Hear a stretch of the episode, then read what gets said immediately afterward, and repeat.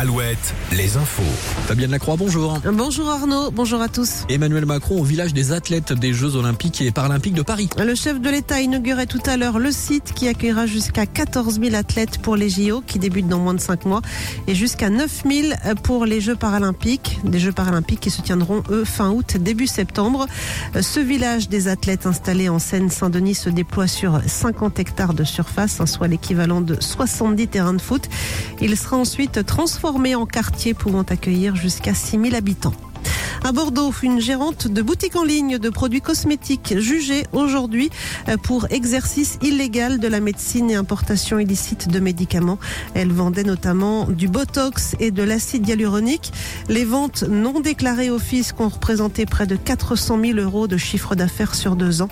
Elle a prévenu en cours jusqu'à 5 ans de prison et 375 000 euros d'amende. Autre procès, celui de l'attentat du marché de Noël à Strasbourg. C'était il y a plus de 5 ans.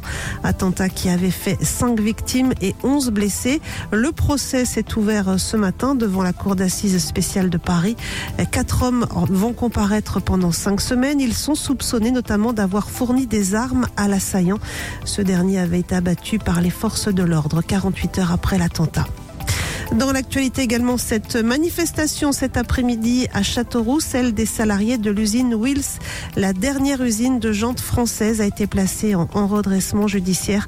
180 emplois sont menacés. En foot, changement d'horaire de dernière minute pour les chamois niortais. Le match de championnat programmé demain soir se jouera bien ce vendredi, mais à 15h, en cause une panne technique qui touche l'éclairage du stade René Gaillard.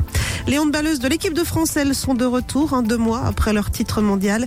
Les Bleus sont ce soir en Slovénie pour la suite des qualifications à l'Euro 2024. Un match à partir de 17h. Le match retour, lui, se jouera dimanche à Orléans.